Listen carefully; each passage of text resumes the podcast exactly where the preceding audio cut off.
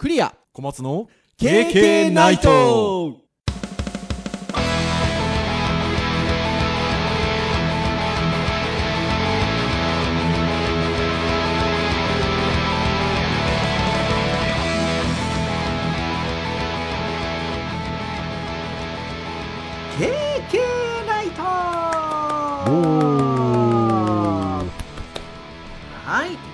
第4 407回の配信でございますお届けをいたしますのはクリアとはい、小松です。どうぞよろしくお願いいたしますはい、よろしくお願いします。はーいということで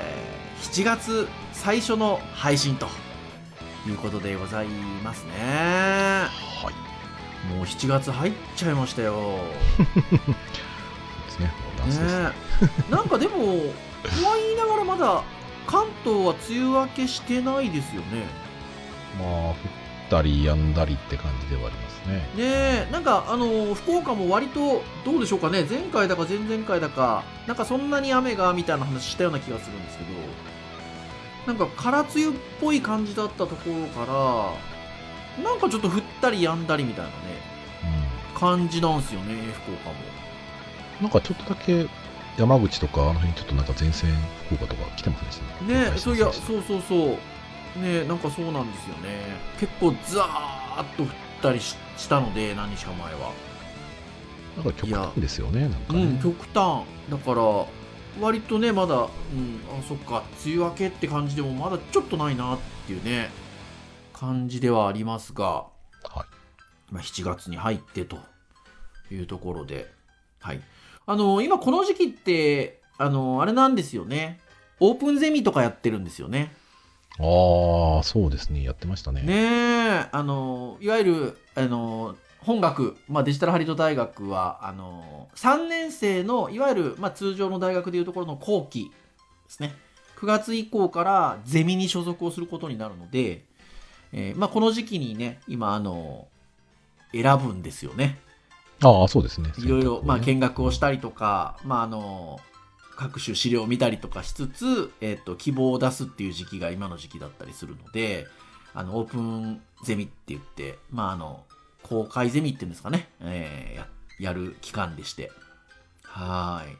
あの小松先生のとこも先々週ぐらい先々週？先週？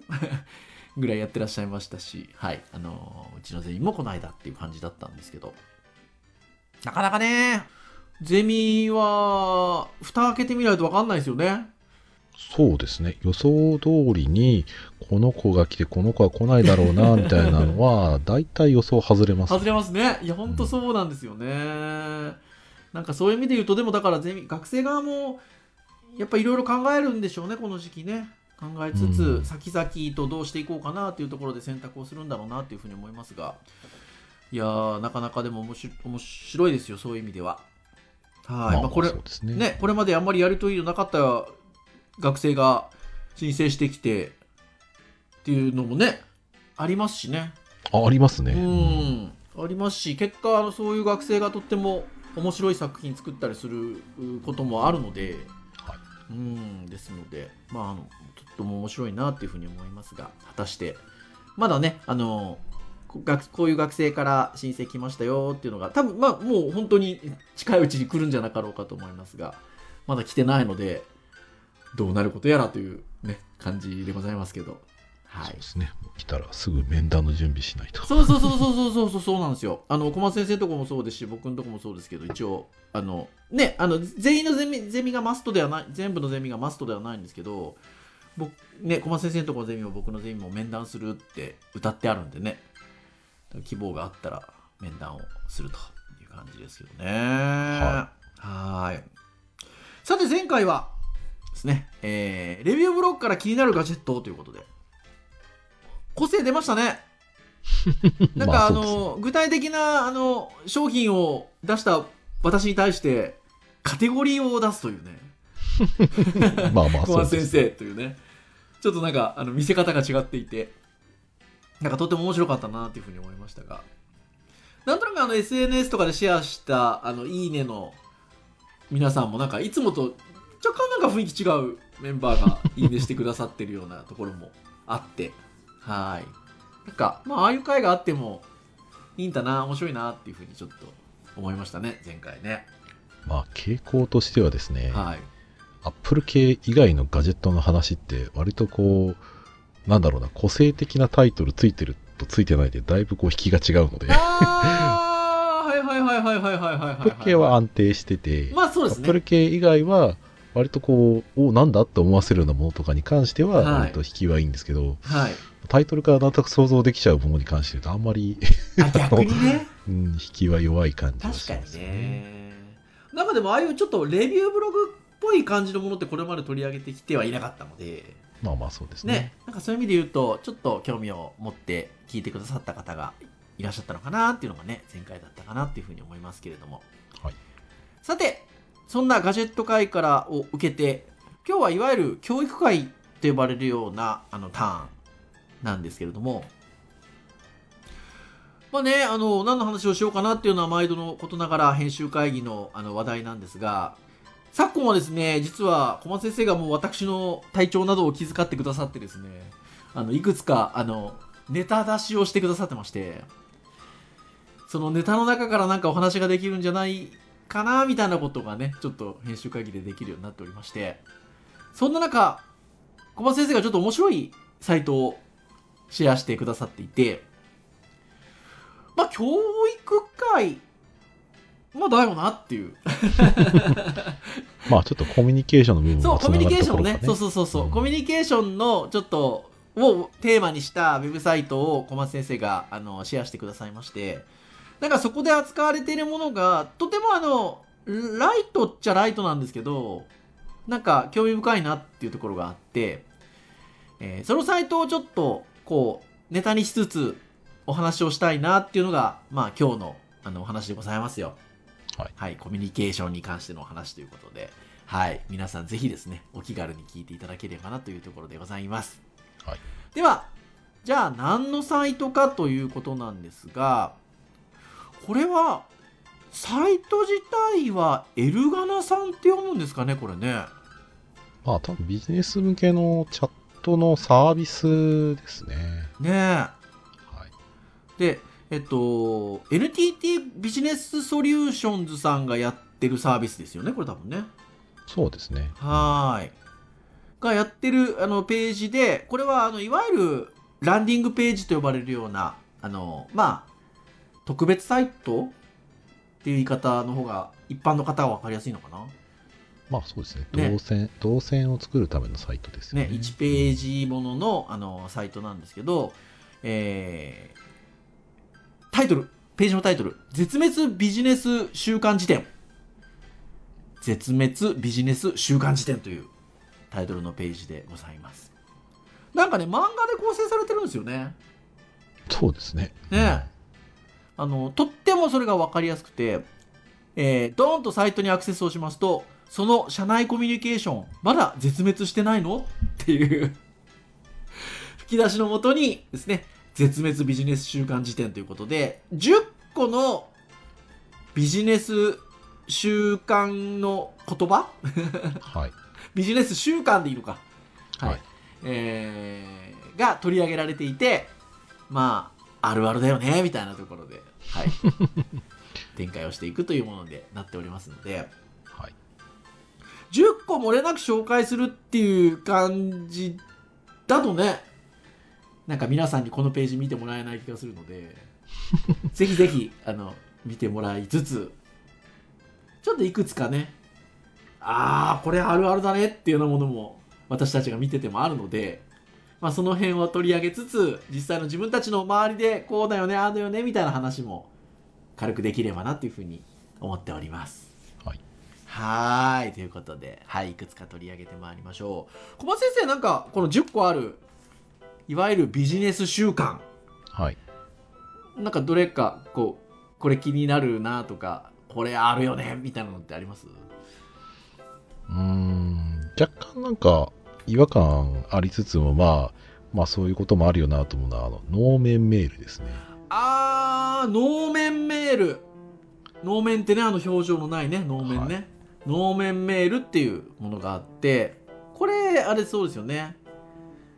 まあ、あの、キャプションとしてはですね、スタンプが存在しない時代に、社内メールで飛び交っていた感情の一切伝わらないねぎらいの文章を揶揄した語。ということなんですが、それぞれですね、そのビジネス週間のところに、詳細を漫画で見るというボタンがありまして、ポンと押してあげると、えーその能面メールだったら能面メールについての4コマ漫画が載ってるんですよね。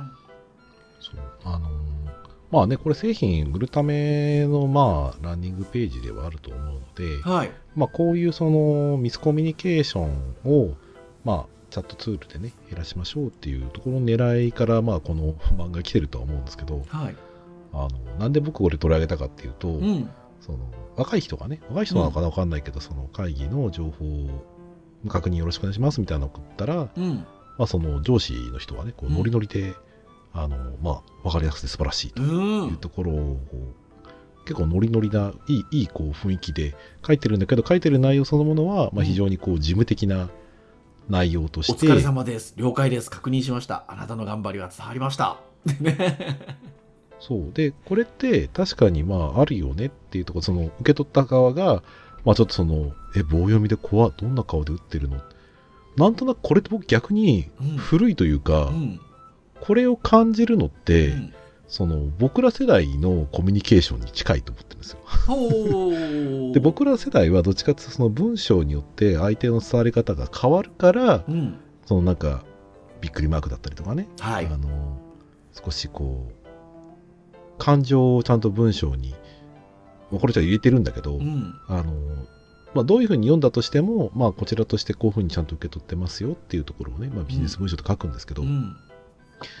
むしろ感情を入れたら若い人気持ち悪くないって言ってくるケースの僕はイメージとしては強いので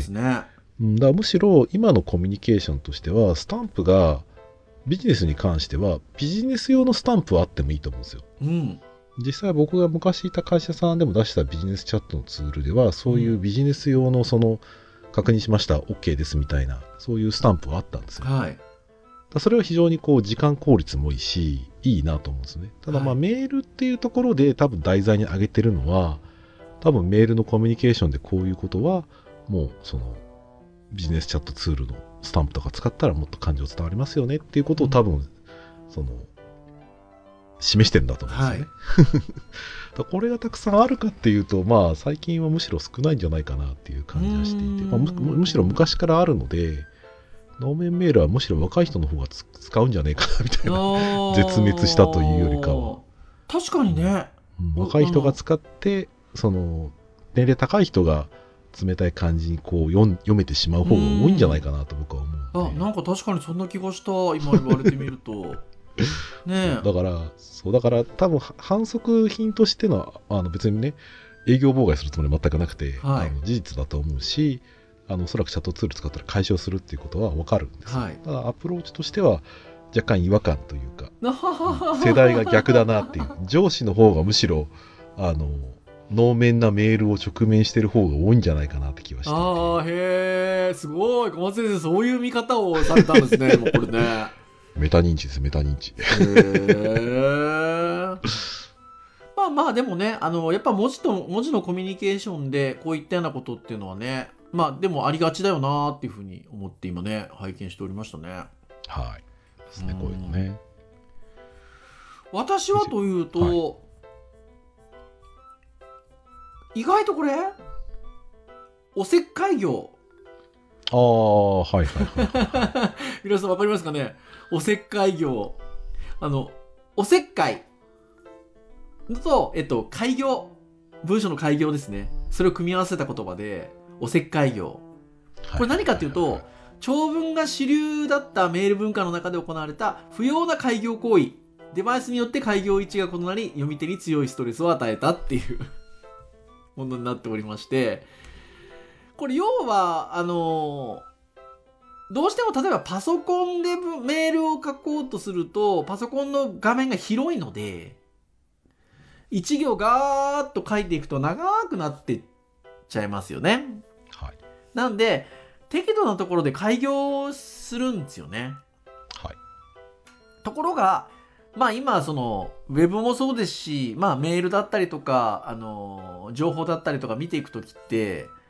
まあスマホだったりとかで見る方が多いので、そうですね。そうするとデバイスの幅が狭いわけで、はい。そうすると、そのデバイスの幅に合わせた位置で自動開業しているところに読みやすく見てもらうためっていうことで開業しちゃうから、まあ、あの、読みづらいと、受け取った側が。は 読みやすいようにと思って開業してるのに、逆に読みづらいということで、おせっかい業ということですね。えー漫画の、4コマ漫画の最後のオチとしては、スマホで見ることを考えていない開業、滅びてほしい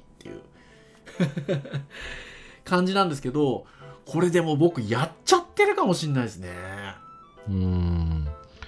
まあ、これは結局、その、読み手への配慮をどう考えるかって話で、はい。その読む人のデバイスをね、結局 PC で見た場合に、1行ずっと長いのって実はすごく読みづらいんですすごく見づらいですもんね、あれね。うんで、スマホになった場合こうなるっていうのは当然読みづらくなるのも理解できるので、はい。でも結局一つのメールでそれがあの実行できないんですよ、うん普通で考えると。うん。それはもうメーラーの致命的な、まあ一つコミュニケーションツールとしては問題ではあるので、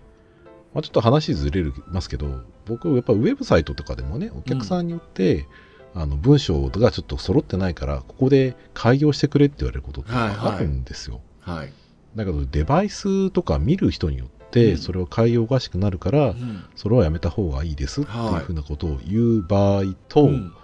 えっ、と、まあ、そうっすねって言って、うん。PC には開業を入れて、で開業には、その、えっ、と、スマホ版の時だけこれは開業をディスプレイのオンするみたいな設定をね、はい。入れることで、うん。PC は開業、スマホは開業しなはい。いみたいなことを入れたりすることがあって、そう多分そういう風なね、考え方が、まあ、メーラーとかでできりゃいいんだろうけど、はいまあ、多分、まあ、実際、これはずっと起きる問題でしょうね。いやー、ほんとそうですよね。うん、やりがちやりがち。だから、これ、おせっかい業ということで、まあ、メールを例にした漫画が入ってるんですけど、意外とこれメールだけじゃなくてね、いわゆる、あの、チャットツールと言いましょうか。ああいったものも同じですよね。PC で見る場合もあれば、スマホで見る場合もあるので、やっぱ PC で見る場合って考えると、やっぱりあんまり長いものは読みづらいから、開業しちゃおうかなって開業しちゃうと、多分それをスマホで、スパスマホアプスマスマホアプリで、そのチャットツール見てる人からすると、変なとこで開業しちゃってるってね、もう同じことが起こりうるのかなっていう感じがね、しちゃいますね。まあでもそのチャットツールに関しては多分 PC で見ててもね画面幅は割と狭めに設計されてるのが多いので、まあ、ちょっとあるにしても近くの際は少ないのかもしれないですねうん。こういうチャットツール。のあの一切お金もらってませんからね。具体普通に僕チャット使ってますから仕事としてね、まはい。あ、僕の場合は Google チャットですけどね、ああ、そうですね。まあ、学校ではスラック使ってますけどはい。で大学は会社で。そう会社で使う場合はやっぱりどうしてもセキュリティ担保しなきゃいけないっていうのはあるんで、はい。そうですね、いろんな人がいろんな環境でやっぱり見ることを配慮したら、まあ、それを有料版でね、しっかりと使えるところが、まあ、あるので。うーん今で言うとだから、まあ、大学はねあのスラックデジタルハリウッドはねスラックですし僕ゼミは今ねディスコードにしちゃってるんでね、うん。そうそうそうそうそうだったりもしますしうーんってなところですよねいやちょっと気をつけようと思いましたね僕うんはい。ってなところでございます。あとはなんか小松先生あります？気になるビジネス習慣。えーっとですね、ケースバイケースでやることがあるので言うと、おいでんですね。あー、おいでん。皆さん、おいでんわかりますかね？一応キャプション的には、メールの送信後に内容の確認を促す電話連絡を指すと。かけられる側は密かに二度手間だと感じているケースが一般的ということで。これはそうですね。そう、だから一応僕も気をつけてはいるんですけど、はいあの、やるっていうのは、はい。えーっと、相手がその電話を使うかっていうのが大前提ではあるんですけど、はい。あのお客さんとやり取り、電話、一応今、交換し、あの会社、社用携帯でうん。あのやり取りすることがやっぱり何回かあるんですね。うん。で、メールで送るっていうのは、基本的に時間差のコミュニケーションと、あとはそのエビデンスとして送るんですよ。はい。で、電話はどちらかというと即時性の方を求めるので、そうね。基本的には相手の時間を、えっ、と、簡単な用事では奪わないっていうのが大前提だと思ってはいるので、はい。あのメールで済むことに関しては、基本的にはもうメールで全てやります。うん。ただ、ちょっとまずいな、これっていう、例えばその運用上のトラブルみたいなところで、うん早めにこれはお客さんに伝えないと、お客さんの方で、その機械損失が生まれてしまうなっていう場合には、うん。詳細をある程度メールで送って、うん。で、内容に対してのあの確認をその場で電話でして、まずそのこういった事実が起きてますよっていうのは即に電話で伝えて、で相手の状況によってはもうすぐ切ってもらって、メールはじゃあ確認しますっていうふうにすればいい話なので、うん。でそれでもう向こうがもう緊急事態だって発見発覚したら、はい。その電話しながら、あの、一応その話をして、場合によっては画面共有したいんで、じゃあ電話切りますねって言って、はいはいはい画面共有するね、ビデオ会議に変えたりとかもするので、うん。まあ、これはもう本当に、あの、失ってほしい小習慣というよりかは、相手のこととね、うんその、それぞれのツールの特徴をちゃんと活かした コミュニケーションができれば、別にこれは僕はあってもいいとう思っていて、ん。ただ、ここの例に出てくるようなものに関しては、わざわざ電話でしなくてもチャットで見えてるでしょっていうんであれば、はい。この追い電話必要ないですよね。うん。これはでも結構、まあ、ね、ここに上がってるやつって基本的にコミュニケーションの話なじ話じゃないですか。はい。で、こういう追い電をする人って、あの、その方のと特性として心配性な方も多いのかなっていう。ああ、まあそうですね。だから多分届いてますかれと思ってね、そうそうそうそう、届いてますか？添付ファイル間違いなくついてますか？回答できましたでしょうか？みたいなほら、よくあるおいでんの。感じかなと思うんですけど、これね、良かれと思ってやってらっしゃるからね、なかなかまた難しいところがありますよねっていうね。はい。そうそうそうところではありますよね。まあでもやっぱりメールみたいなものっていうのはあの直接まあまあもちろん電話も目で見えてるものではない音声通話なんであれですけどですが、まあ、なかなかやっぱりねあの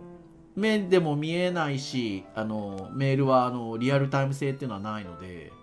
なかなかねあの実際届いてんのかなとか適切な形で見てもらえてるかなっていう不安っていうのはやっぱ常にコミュニケーションの道具としてはつきまとうので、まあ、そこに対して直接聞いちゃえ電話しちゃえっていうのはね、まあ、場合によってはやりたくなっちゃうんだろうなっていうふうにはね 思いますね。そう。だから、基本的に電話連絡がこちらの都合であり、はい向こうの都合に当てはまるかはちゃんと考えないと、うん、うん、ちょっとビジネス習慣としては僕はやっぱり良くないと思います。ねえそうですよね。うんおいでんというところでございましたよ。でもう一個僕がちょっとこれ意外となんか大学の中でもあるなと思うのが大学の授業だったりゼミだったりみたいなところでもあるなと思うのが勝手に自己解決 はいはいはい。っていうあのビジネス習慣がありまして、えーまあこれちょっとあのね、あのビジネス寄りなあの話にはなってるので、どういうキャプションがついてるかっていうと、発生した事故を現場スタッフが内輪で解決しようとして、使用チャットでのやり取りが責任者まで伝わってない状況を指す語っていう。勝手に自己解決。はい。自己解決の事故がだから事故なんですよ。あの、自分のじゃなくてそうそう。勝手に自己解決した。使用チャットで話したんです、みたいなね。えー、聞いてないよ、みたいな。ことって、これ授業でもないですか？なんかゼミでの活動とかで、あの、あれなんか全然進捗状況を感じないけどって思ったら、もう、あの、学生同士ではやりとりがされてて、あ、それあの解決してるんです、みたいな。っていうのがなんか結構あるなぁと思ってて、うんあのそのあたり上がってこないほうれん草を滅びてほしいって、えっと、そのビジネス週間の漫4コマ漫画の最後には書いてあるんですけどうん。結構ねこれはなんかちょっとあの自分の教育現場に置き換えても割とあるなって思ってね。まあ学生は、まあ確かにあっても不思議ではないかなって気はしますね。まあ、ここにね、あの漫画に関しては若干誇張してるなっていう感じは、なかなかそんな、あの、組織少ないだろうと思ったりはしますけど、はい。まあまあまあ滅びてほしいっていうのは同意ではありますよね、はで多分まあ僕は多分学生がそれやってしまった場合にはあのちょっと煙たいかもしれないけど、はい。まあ、い僕は言いますね割とそこに関してはね。ほうほう。僕はあのあのそそこに関して一応まあ問題ないと思ってるかもしれないんだけど、うん。あの僕としては心情としては僕は報告を受けてなくてこういう気持ちになりましたと、はい。うんなのであの、まあ、次からはね今回はまあ分かんなかったんで別にいいと思うんだけど次からはちょっとこういったことをしてねっていうふうに、まあちょっと促すことはしますよね、うん。まあ知らないことはねあんまりぐちぐち言われても困ると思うので、うん。感覚としてもね悪意なかっただろうから。うん。まあ、とは言ってもね、やっぱり教育の現場だと何回か言わないとやってくれないんですけどね。はいはいはいはいはいはい、はい。うんいやー本当にそう思います。なので、まああの、変な話、チャットツールみたいなものが、あの、SNS も含め、あの、もう、短すぎるぐらい身近じゃないですか。まあそうですね。そう、だから、多分、なんか、意図なくそうなっちゃうこともあり得るのかなと思ってて。ああ、まあそうです、ね。そう、そのね、短すぎるぐらい短すぎるツールで、あの、自然にふわってもうやり取りしちゃってたら解決しちゃってたみたいなね。で、えーあれ？あのこっちが聞いてないですよみたいなことっていうのはなんかなんか起こりうるんだろうなって思ってですね、うんうん。うん。特にチャットツールのいい面と悪い面で言うと、まあ、チャットはその共通のね、コミュニケーションツールとして使うには非常にメールに比べるとね、名乗る必要もないし、つながってる人しか送れないし、まあ、しかもね、つながってる人であればすぐにあのアットマークで送れたりとかっていうのもねできるから、はい。まあいいんですけど、うん、ただまあ逆に今、大学のとかなんかだと、学校指定だと一応スラックじゃないですか。はい。うん。で、多分ね、学生たち本人が普段使いしてるんだと、おそらく LINE とかイかンスタとか、ですよね、うん、とか、まあ、携帯で話すのもあんまないと思うんですよ。うん。少ないと思うんですよね。昔に比べたらだいぶまとまってる感はあると思うんですけど、それでもやっぱりコミュニケーションツ、似たようなコミュニケーションツールがね、やっぱ複数あるっていうのが事実あって、はい。やっぱね、普段使いしないコミュニケーションツールはね、やっぱワンテンポ遅れる遅れますよね。そうそうそうそうそうそう。うん。もうなんか僕は昔からやってるからね、メールも一応見るし、チャットも見るしって言うけど、はいメールに関しては昔に比べてやっぱり見る回数が圧倒的に減りましたね。ね会社のはね、あのもちろん、お客さんとの主要取引のはい。コミュニケーションツールなので、もう本当に1時間経たずと前ずっと見てますけど、うん。もう自分のそのプライベートの方のやつに関しては、やっぱ1日1回、下手すると2日に1回とかにやっぱりなったりとかするとそうでしょうねだいぶちょっとね、あんま良くないなと思いながら、やっぱり週コミュニケーションツールがまあ変わっていってんだよなって感じはすごいしますね、そこはね。うんおっしゃる通りだなっていうふうに思いますね。まあこの辺りはねでもちょっとコミュニケーションとしてねミスマッチな感じがあるなっていう今みたいなちょっとお話をしてきたようなものっていうのはやっぱりね少しだけ意識をしてうんやっぱりねあのうまくコミュニケーションが取れるように、まあ、していかないといけないんだろうなっていうのがやっぱこういうこうちょっとねビジネス習慣